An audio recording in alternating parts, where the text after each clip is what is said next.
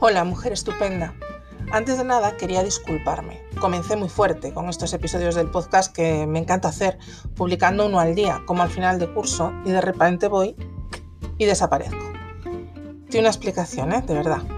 Si me sigues en Facebook, igual leíste un post en mi muro particular en el que preguntaba a las madres que me siguen cuándo le cogen el ritmo a septiembre, porque yo no he sido capaz de cogerle el pie y ya estamos en octubre. El inicio de curso este año ha sido un poco complicado. No malo, ¿eh?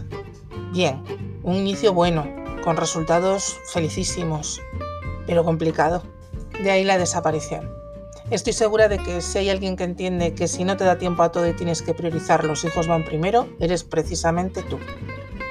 Bueno, aparte ya de las explicaciones, como ya te comenté, este curso voy a organizar las semanas por temas en función de lo que vaya publicando en el blog aunque como siempre la última palabra la tienes tú, claro. El caso es que mientras te decides a escribirme para pedirme un tema que te resulte especialmente útil e interesante, empiezo a republicar de manera más cortita y accesible los posts con los que inauguré esta nueva etapa. Y empiezo por el principio, claro, como empecé, como empecé en enero por la lactancia materna. Como siempre, o casi, hay que comenzar con las expectativas. Ya sabes que a mí esto de las expectativas me encanta. Por cierto, si no estás suscrita en el blog, hazlo, porque de regalo tienes el curso del manejo de expectativas para una maternidad sin estrés. Bueno, el caso es que empezamos con las expectativas, las tuyas y las de tu bebé, porque eso tiene mucho que ver con cómo empieza la lactancia materna.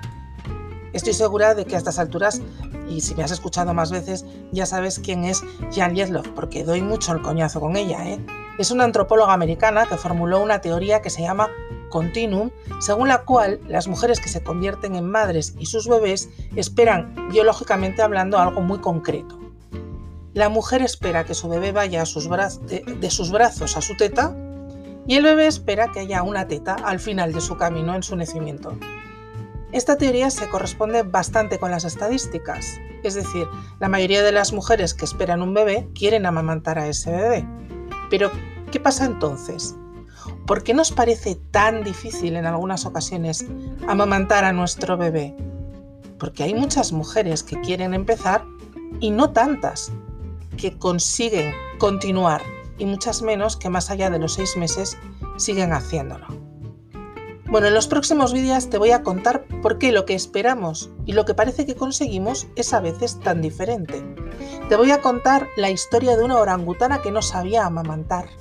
Te voy a contar la historia de mi primera no lactancia y del truquillo por el que conseguí una segunda feliz lactancia. Vamos a darle vueltas a esto que es la lactancia materna y a presentar todos los temas que nos van a acompañar las próximas semanas. ¿Y tú? ¿Tienes alguna historia que contarme? Te escucho.